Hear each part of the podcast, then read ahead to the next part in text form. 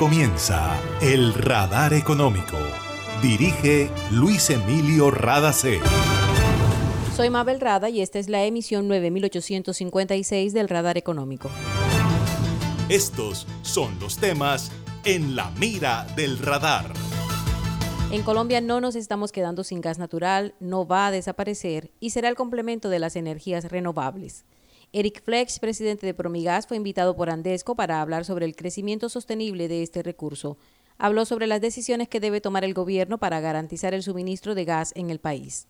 Más apoyo en financiación para los empresarios del Atlántico pidió la Cámara de Comercio de Barranquilla al Gobierno Nacional. Manuel Fernández, presidente ejecutivo de la entidad, informó que la Cámara aún cuenta con recursos para apoyar a sus afiliados. 21 mil millones de pesos giró el distrito de Barranquilla a entidades de salud para cubrir la cartera pendiente por los servicios prestados durante la pandemia. Barrio Abajo fue declarado bien de interés cultural del Distrito Especial Industrial y Portuario de Barranquilla. Les tenemos datos de la recuperación del Teatro Amira de la Rosa y sobre los museos de la ciudad.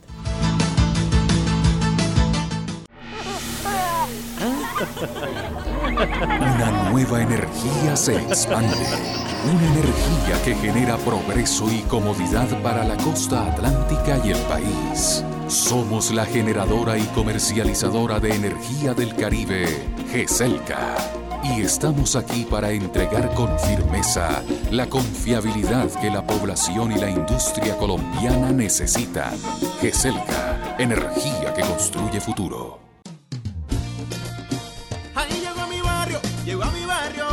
Energía que estaba esperando, con la que ahorro para seguir vacilando, todo el Caribe la estaba esperando. Conéctate con la energía que transformará tu barrio, proyectos que mejorarán la calidad del servicio y te permitirán tener el control de tu consumo. DC a la energía que cambiará tu vida sin costo alguno. Y yo soy puntual con aire, me acompaña noche y día, porque con aire disfruto la vida. Aire. Cada segundo se generan millones de datos en el mundo Aprende cómo usarlos para transformar la sociedad. Nuevo pregrado de Uninorte en Ciencia de Datos. Aplica a la beca José Cherasi por hasta el 100% de tu matrícula en www.uninorte.edu.co.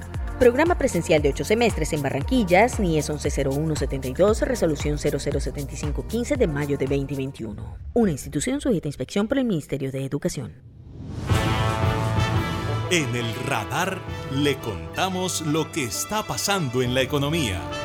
La Cámara de Comercio de Barranquilla le pidió al gobierno nacional que considere la posibilidad de extender los plazos y reducir más las tasas de interés de los alivios financieros facilitados a los empresarios del Atlántico. En una encuesta realizada por la entidad en mayo de este año, el 66% de los empresarios dijo que están operando a pérdida y el 60% que dijeron que necesitaban crédito o financiamiento expresaron que ya están endeudados, reportados a las centrales de riesgo y en el peor de los casos, catalogados como negocios de alto riesgo, lo que dificulta el acceso a financiación. Manuel Fernández, presidente ejecutivo de la Cámara de Comercio de Barranquilla, hizo la solicitud al Gobierno Nacional a través del ministro de Hacienda quien estuvo en la capital del Atlántico escuchando las inquietudes del sector privado en torno al proyecto de reforma tributaria que se presentará dentro de poco al Congreso de la República. Aquí está Manuel Fernández, quien recordó que la Cámara de Comercio aún cuenta con recursos para apoyar a los empresarios. La idea es buscar esas alternativas de financiación para que los empresarios puedan reactivarse y salir adelante. Comercio, alojamientos, restaurantes y eh, todo lo que son profesionales que dan servicios o asesorías, profesiones, eh, digamos, de asesores, han sido muy golpeados. Nosotros todavía tenemos eh, unos recursos. Esos recursos los estamos manejando en alianza con la Fundación Santo Domingo. Cualquier empresa que llegue y tramite un crédito, puede ser una, persona natural o una unidad productiva registrada en Cámara de Comercio como persona natural o jurídica, se acerca a la Fundación Santo Domingo, solicita un crédito y nosotros le subsidiamos por tres meses el componente de interés. Otro llamado que hemos, que hemos hecho eh, también con relación al tema de la reforma tributaria es que se le dé un tratamiento especial a las micro y pequeñas empresas, que se amplíe el régimen simple, ese régimen simple que hace que los trámites sean más sencillos, que el número de impuestos sea, y, y las tarifas sean más bajas, de tal forma que los micro y pequeños empresarios puedan formalizarse, contribuir al erario público, pero que sea una situación diferencial porque obviamente han sido más golpeados que empresas medianas y grandes. Con el ministro de Hacienda, José Manuel Restrepo, también se abordó el tema de la crisis que viven los sistemas de transporte masivo debido a la baja movilización de pasajeros durante la pandemia, que en el caso de Barranquilla terminó en una paralización del servicio el 15 de junio. Efraín Cepeda Tarut, presidente del Comité Intergremial del Atlántico, comenta sobre la posibilidad de incluir en el proyecto de reforma tributaria un apoyo para los sistemas de transporte masivo y la alternativa de integración con el transporte colectivo. Que sigan siendo operativos estos sistemas de transporte masivo que son parte fundamental de la reactivación económica y que además generan un impacto muy contundente en la comunidad y sobre todo en el tema de la, de la calidad de vida de nuestros habitantes y por supuesto también de la competitividad de nuestras empresas. Creemos que luego de una discusión con el Congreso esto, esto puede salir adelante. No es la salvación, pero es un salvavidas importante que puede compensar esos eh, pasajeros dejados de movilizar el año pasado y, por supuesto en este marco actual. Yo creo que tenemos que ver la solución en dos sentidos, una la del inmediato plazo y otra en la del mediano plazo. Y para esa, para esa solución del mediano plazo yo creo que es clave la integración y hay que ver qué otras soluciones se estudien o hay que estudiarlas muy detalladamente para que esa solución definitiva sea eh, la que requiere el sistema y que tengamos un sistema sostenible y ojalá eh, para que en largo plazo no no, se vuelvan a presentar estas situaciones. Era Efraín Cepeda Tarut, presidente del Comité Intergremial del Atlántico. Hace más de 40 años, la región caribe colombiana nos vio nacer Hoy continuamos trabajando con pasión, compromiso y visión de largo plazo para seguir impulsando el desarrollo de energías más limpias y más sostenibles para beneficio de esta región y todo el país. Porque creemos que cuidando de nuestro entorno y a las personas podemos contribuir a un mejor mañana. Promigas, energía que impulsa bienestar. Se siente la vista fresca un ambiente de armonía porque cuidamos del aire que respiras cada día y traemos la alegría que traen los viejos amigos. En familia y en tu casa siempre estaremos contigo. Las compactadoras de AAA cuidan el medio ambiente porque se mueven con gas natural vehicular. Donde estés, estamos cuidando el aire que respiras. Gases del Caribe y AAA. Vigilado Superservicios. Está escuchando el radar económico. 21 mil millones de pesos para pagar las carteras con las EPS, IPS y proveedores que prestaron servicios y tecnologías no financiadas con el Plan de Beneficios de Salud recibió el Distrito de Barranquilla de parte del Gobierno Nacional. Humberto Mendoza, secretario de Salud de Barranquilla, resaltó que es la primera ciudad en implementar lo que se ha denominado el acuerdo de punto final y la primera en cumplir con estos pagos. Es una respuesta efectiva al compromiso y confianza que han depositado en el distrito de Barranquilla en la prestación de servicios no incluidos en los planes de beneficios en vigencias anteriores. Pero al mismo tiempo es en el mejor momento un aliciente, un estímulo para que sigan atendiendo de la mejor manera a todos los barranquilleros. Los recursos ya fueron girados a las entidades de salud. El popular barrio Abajo fue declarado bien de interés cultural del Distrito Especial Industrial y Portuario de Barranquilla.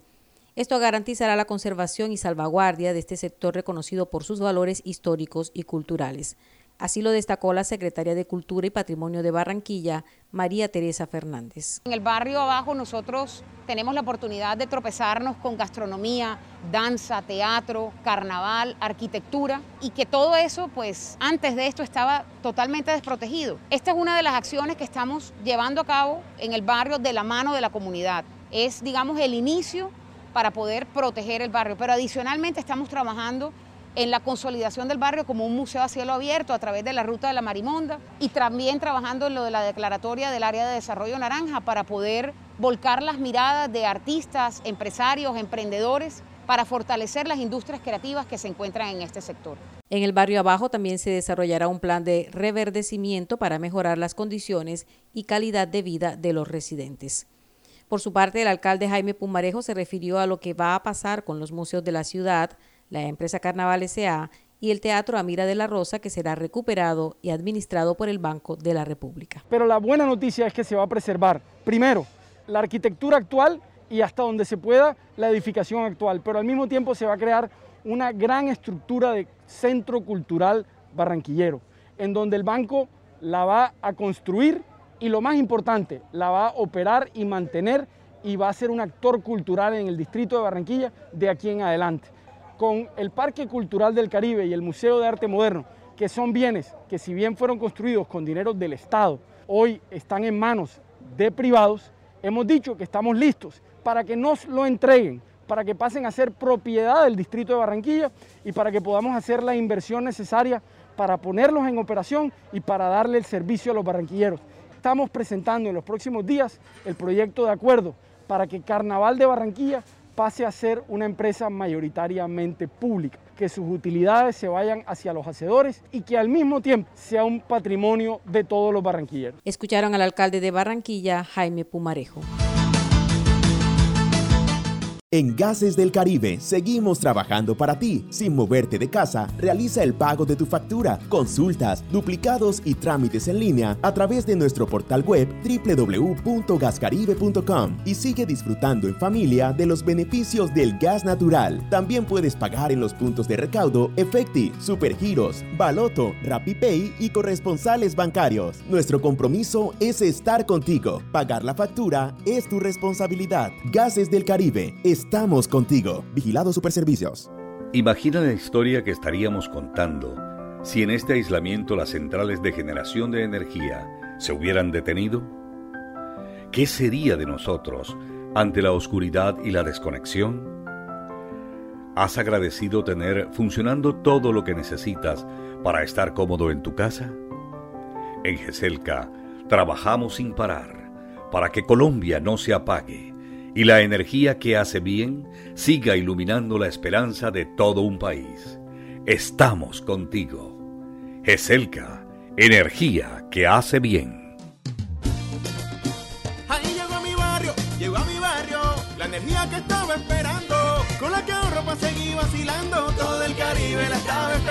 Conéctate con la energía que transformará tu barrio. Proyectos que mejorarán la calidad del servicio y te permitirán tener el control de tu consumo. Y sí a la energía que cambiará tu vida sin costo alguno. Y yo soy puntual con aire, me acompaña noche y día, porque con aire disfruto la vida. Aire. En el radar le contamos lo que está pasando en la economía.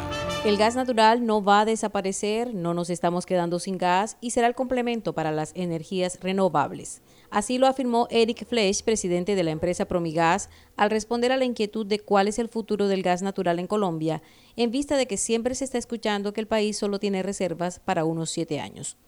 Flesch participó en un webinar de Andesco, la Asociación Nacional de Empresas de Servicios Públicos y Comunicaciones de Colombia, y llamó la atención sobre algunas acciones y decisiones que debe tomar el gobierno para garantizar el suministro de gas en todo el país. El gas entra en una nueva etapa donde los niveles de CO2 se pueden disminuir mediante la producción de hidrógeno capturando una gran parte de ese CO2. Pero el gas se va a utilizar y se tiene que utilizar. La red de gasoductos existente en el país para la demanda para los próximos 10 años está Necesitamos ahora tener la bidireccionalidad, eso es clave, para poder usar la regasificadora de Cartagena y poder mandar el gas al gasoducto de Oriente, que es el que transporta TGI, ese gas hasta el interior del país. Porque cuando decimos el gas va a empezar a escasear, va a haber déficit en el 2024, el déficit lo van a sentir más que todo en el interior. Y ese gas hay que bajarlo desde la costa. Y desde la costa va a ser o producciones en el valle inferior del Maderna Medio o la regasificadora de Cartagena. Y para esas dos localizaciones necesitamos la direccionalidad, que el gas pueda subir a ballenas y pueda conectarse al gasoducto de Teje. Número dos, despejar el tema del fracking lo más rápido posible. Número tres, tenemos que despejar qué vamos a hacer con Buenaventura. Buenaventura si es, no es, es viable, es eficiente y algo muy importante, la inversión, ¿cuánto va a ser? porque se habla a mano alzada de 700 millones, pero puede ser bastante más. Se habla a mano alzada que la ejecución sería en cuatro años, pero puede ser bastante más y no estaría para el 2025. Y la pregunta del millón es, ¿quién lo va a pagar? Tampoco tenemos muy claro quién va a pagar esa inversión. Eric Flesch, presidente de Promigas, recordó que la responsabilidad de cuidar al planeta es de todos y que el gobierno colombiano hizo compromisos ambiciosos con relación a la reducción de gases efecto invernadero casi a nivel de países desarrollados. Dijo que en dos años la matriz energética de Colombia va a ser 70% hidroeléctrica, que es energía renovable convencional, 20% térmica, es decir, no renovable como carbón y gas, y 10% renovable no convencional, que es la energía fotovoltaica y eólica. Para avanzar en energía renovable, Promigas lanzó en 2017 una nueva línea de negocios en generación distribuida de electricidad solar fotovoltaica con proyección de crecimiento importante. Por ello, la compañía ofrece a sus clientes un nuevo portafolio de servicios energéticos para que cuenten con energía de baja intensidad de carbono que además sea confiable y eficiente. El Servicio Nacional de Aprendizaje SENA abrió convocatoria para emprendedores con discapacidad. Son 2 mil millones de pesos para respaldar la creación de 25 nuevas empresas y serán canalizados a través del Fondo Emprender. Aquí está el anuncio de la convocatoria en la voz del director general del SENA, Carlos Mario Estrada. El SENA trabaja desde cada rincón de Colombia con un enfoque incluyente, teniendo en cuenta desde su misionalidad la generación de oportunidades para personas con discapacidad visual, auditiva, múltiple, psicosocial, física, intelectual y sordosiega. Por ello, coincidimos con la Consejería para las Personas con Discapacidad en impulsar desde el emprendimiento todas esas ideas de negocios de la población.